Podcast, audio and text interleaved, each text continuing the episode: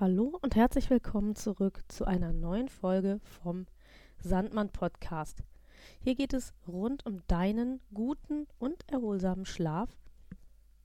Und ich bin deine Gastgeberin. Mein Name ist Nina Schweppe. Ich arbeite als chronobiologischer Coach und somit sind alle Fakten rund um den Schlaf, unseren besten Freund und Helfer, mein Herzensthema. Heute geht es um einen Nährstoff, der in aller Munde ist, gerade jetzt in der dunklen Jahreszeit, nämlich das Vitamin D. Vitamin D, Begleiter durch die dunkle Jahreszeit, das ist der Titel dieser Folge und ich hoffe, dass sie dir gefällt und wenn du bereit bist, dann machst du dir jetzt gemütlich und hör mir die nächsten Minuten einfach zu.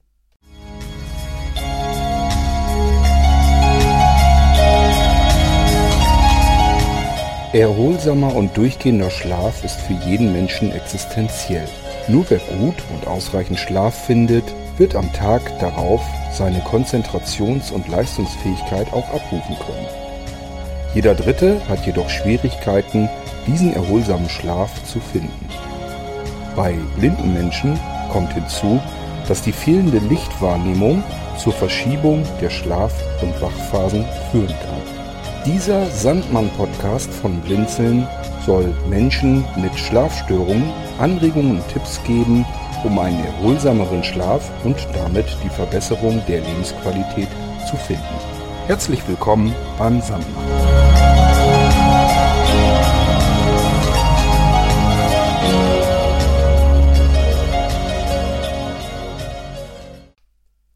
Ja, Vitamin D ist also heute unser Thema.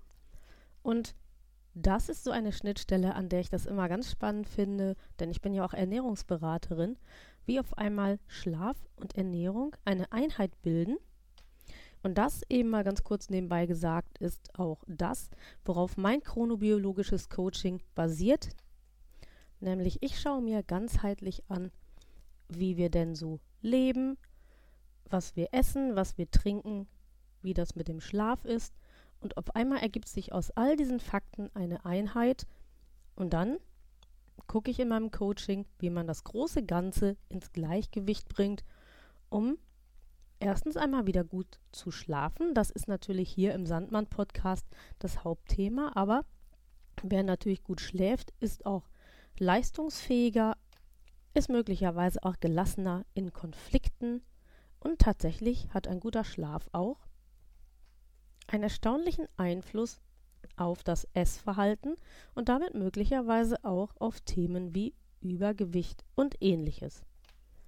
Machen wir jetzt zunächst einmal einen kleinen Ausflug in die Ernährungsberatung, denn zum Thema Vitamine muss man ein klein bisschen was wissen. Wir teilen die Vitamine in zwei unterschiedliche Gruppen ein, nämlich die fett- und die wasserlöslichen.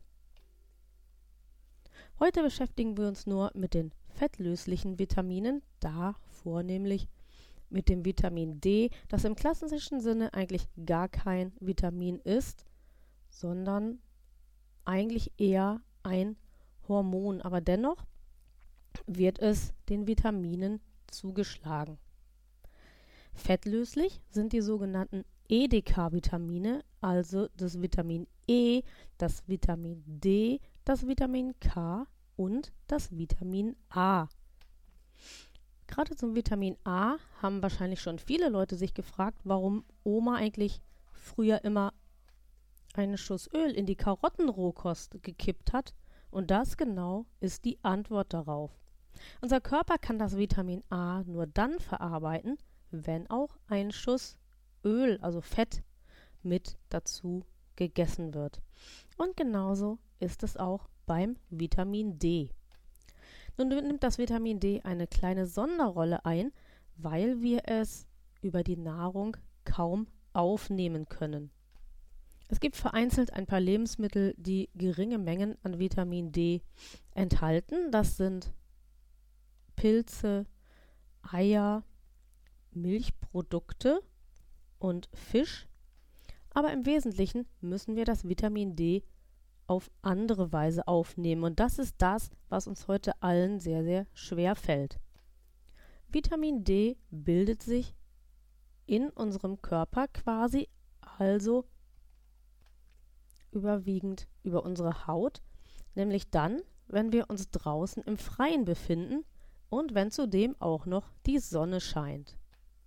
Die Einstrahlung der Sonne und das darin enthaltene UV-Licht verhelfen uns dazu, dass Vitamin D gebildet wird.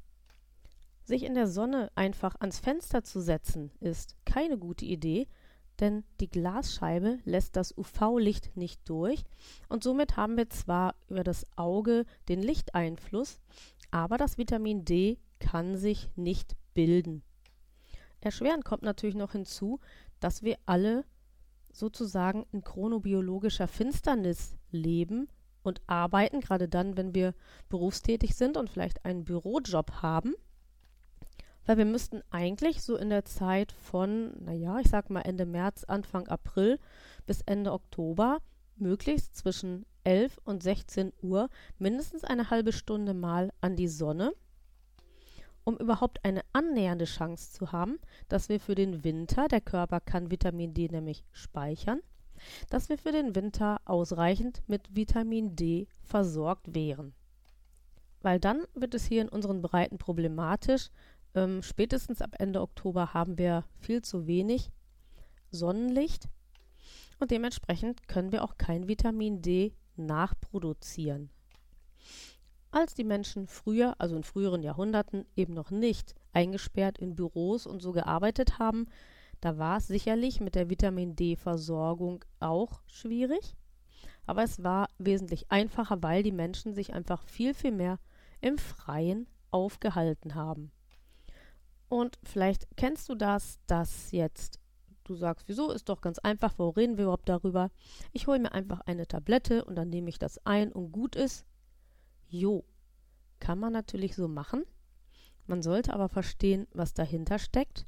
Und man sollte auch wissen, dass es manchmal natürlich nicht anders geht, gerade vor allen Dingen nicht, wenn der Arzt es verordnet. Aber man sollte wissen, dass man ihm auch viel dazu tun kann, den Körper zu unterstützen, Vitamin D zu bilden. Und was man selber hat, muss man nicht aus der Chemieküche einnehmen. Und das halte ich immer noch für eine gute Option. Kommen wir jetzt aber nun endlich mal so richtig und vollständig zum Vitamin D. Was es eigentlich genau ist, schauen wir uns jetzt an. Eigentlich gibt es gar nicht so sehr das Vitamin D, sondern es ist vielmehr eine Stoffgruppe von mehreren fettlöslichen Elementen. Das wichtigste und für uns hier spannende ist das Vitamin D3. Die wichtigste Funktion des Vitamin D, die wir kennen, ist seine Rolle bei der Aufnahme von Calcium. Also da an der Stelle hilft es unserem Körper, Calcium gut aufzunehmen und es dann anschließend in unsere Knochen einzubauen. Das heißt, wenn dieser Prozess gut funktioniert, wenn wir eben gut viel Vitamin D bei uns haben, dann geht es gleichzeitig auch unseren Knochen gut. Und wir haben auch ein geringeres Risiko, beispielsweise an Osteoporose zu erkranken. Wie ich bereits erklärt habe, sind wir eben alle, die wir viel drinnen arbeiten müssen, gefährdet, einen Vitamin D-Mangel zu erleiden. Ganz besonders aber auch alte Menschen, die zum Beispiel in Pflegeheimen sind, wo sie selten rauskommen und auch Menschen, die aus religiösen Gründen ihre Haut mit Stoff bedecken. Und übrigens auch Menschen mit einem dunklen Hautton sind stärker gefährdet, einen Vitamin D-Mangel zu erleiden, ähm, weil die Pigmentierung der Haut dafür sorgt, dass dieser Prozess der Vitamin D-Bildung nicht so intensiv stattfinden kann wie bei hellhäutigen Menschen. Grundsätzlich aber muss man auch wissen, dass mit zunehmendem Alter auch die Fähigkeit in der Haut Vitamin D zu bilden nachlässt, wie ja eigentlich fast alles nachlässt, wenn wir älter werden. Wie gesagt, führt ein Vitamin D-Mangel dazu, dass wir Schwierigkeiten mit dem Knochenstoffwechsel haben. Und hm, vielfach spüren wir dann auch, dass wir so kraftloser sind, dass wir uns abgeschlagen fühlen. Das hat schon manchmal Ausmaße bis hin zu der sogenannten Winterdepression, die zum großen Teil tatsächlich auf einen Vitamin D-Mangel zurückzuführen ist. Wie ich bereits erklärt habe, kann man zu einem geringen Teil Vitamin D über die Nahrung aufnehmen und man kann es auch über Nahrungsergänzungsmittel sich zuführen. Allerdings ist hier tatsächlich darauf zu achten, dass möglichst keine Überdosierung stattfindet, denn wie jeder Nährstoff ist auch Vitamin D in Überdosierung gesundheitsschädlich. Darum macht es Sinn, auf jeden Fall den Arzt zu befragen, bevor man anfängt, Vitamin D in Tablettenform aufzunehmen. Testen kann man den Vitamin D-Gehalt im Blut durch einen Bluttest. Leider muss man diesen selber bezahlen. Ich habe für meinen knapp unter 20 Euro bezahlt und es lohnt sich, finde ich zumindest, dieses Geld in die Hand zu nehmen. Der Arzt prüft dann die Werte und verschreibt dann entsprechend nach Bedarf ein Medikament. Eine Überdosierung von Vitamin D kann beispielsweise die Nierenschwierigkeiten machen und im ganz schlimmen Fall zur Bildung von Nierensteinen führen. Da die Nieren zu unseren wichtigsten Entgiftungswegen gehören, sollten wir tunlichst darauf achten, sie fit, gesund und leistungsfähig zu erhalten. Ganz nebenbei der Hinweis, also viel Tee und Wasser trinken, damit immer ordentlich gespült wird und sich nichts ablagern kann. Kommen wir nun aber, und das ist ja für den Sandmann das Interessanteste, zum Zusammenhang von Vitamin D und Schlaf. Und hier tatsächlich streiten sich noch die Wissenschaftler. Allerdings kann ich aus eigener körperlicher Erfahrung sagen, dass ich sehr daran glaube, dass es einen Zusammenhang zwischen Schlaf-Wach-Rhythmus und Vitamin D-Haushalt gibt. Aber tatsächlich, ähm, alles, was ich jetzt erkläre, bewegt sich im Bereich der Wahrscheinlichkeiten. Es gibt leider nur viele ganz kleine Studien, die aber zuversichtlich belegen, dass ein guter Vitamin D-Haushalt die Schlafqualität und auch die Schlafdauer maßgeblich verbessern kann.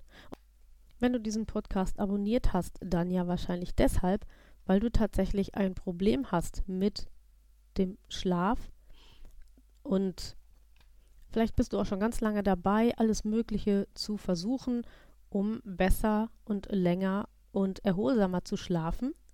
Und tatsächlich siehst du also, dass es sich lohnt, den Vitamin D-Haushalt einmal zu überprüfen.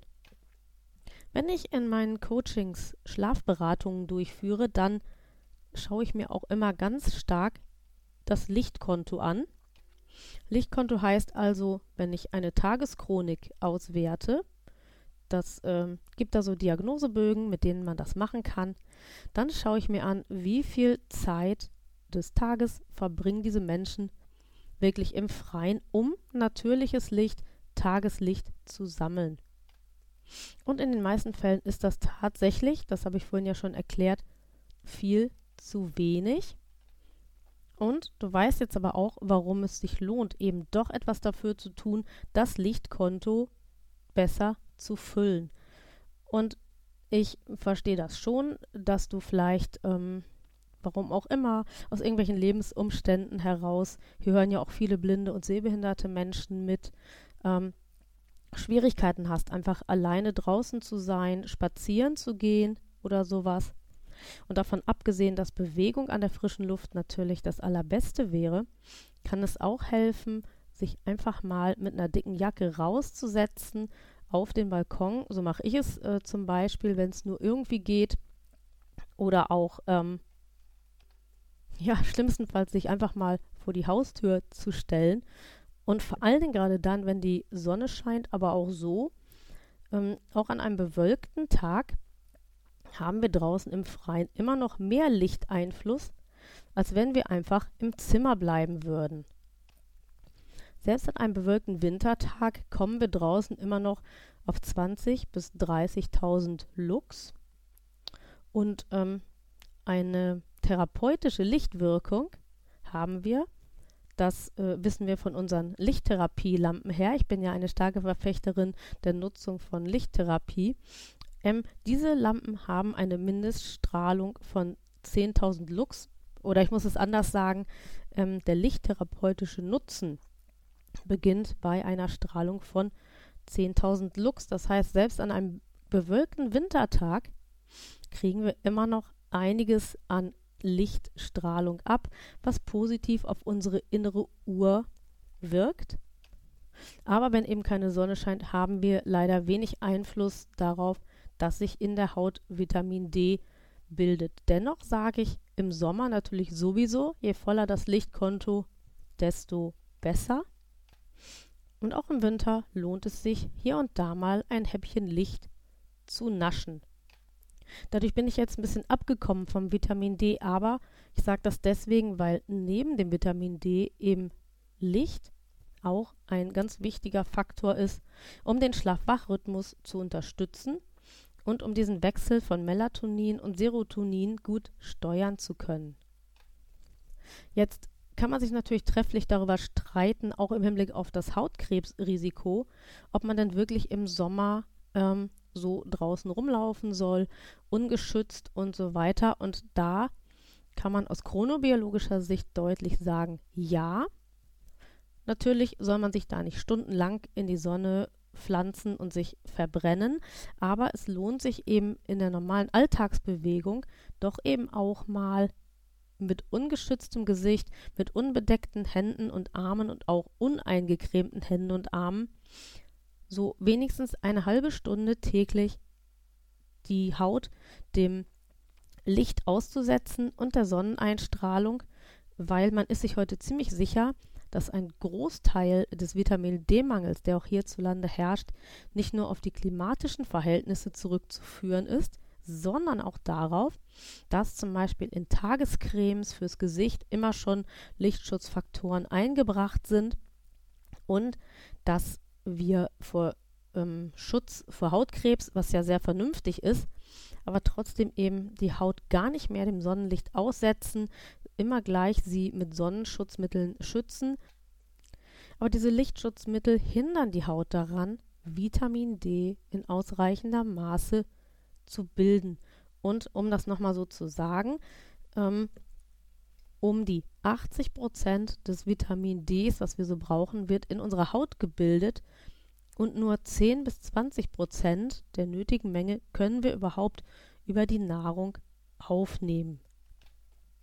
Ja, und wenn du dich jetzt vielleicht etwas schwach und kraftlos fühlst und dich so im Winterblues befindet, dann solltest du tatsächlich den Weg zu deinem Hausarzt nicht scheuen und solltest wirklich mal deinen Vitamin D-Spiegel überprüfen lassen und wenn der Arzt ein Medikament empfiehlt, das auch gemäß der Verordnung einnehmen. Und ich bin ziemlich sicher, dass du dich dann ganz schnell wieder besser, stärker und leistungsfähiger fühlen wirst.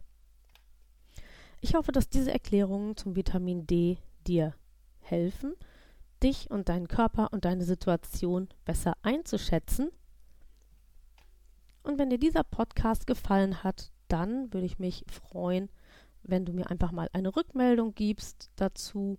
Wenn du vielleicht auch Themenvorschläge hast, dann nehme ich die natürlich auch sehr gerne an. Und ich freue mich auch über eine Bewertung bei iTunes oder Spotify. Ich bin mir noch nicht so ganz sicher, aber ich denke, das war jetzt vor Weihnachten die letzte Sandmann-Folge und deshalb möchte ich auch nicht versäumen, dir ein ganz, ganz schönes Weihnachtsfest zu wünschen. Möglicherweise auch schon einen guten Rutsch, aber das kann man ja sonst, wenn jetzt doch vor Jahreswechsel noch eine Folge kommt, kann ich das ja auch nochmal machen. Ich wünsche dir also alles, alles Gute, schöne Feiertage und bis bald.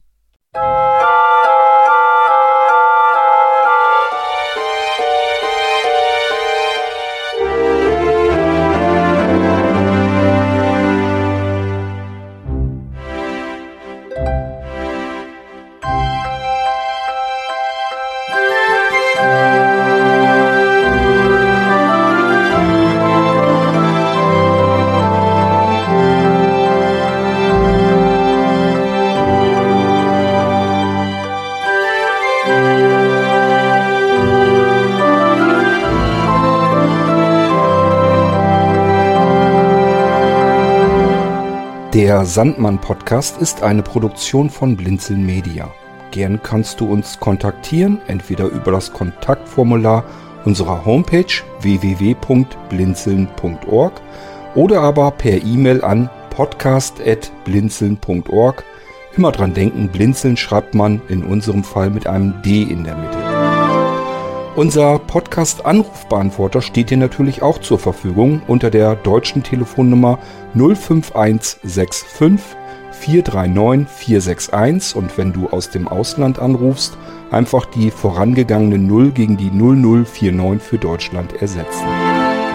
Wir bedanken uns ganz herzlich, dass du den Sandmann Podcast verfolgst und freuen uns auch, wenn du beim nächsten Mal wieder mit dabei bist. Bis dahin alles Gute, eine schöne Zeit und schlaf gut.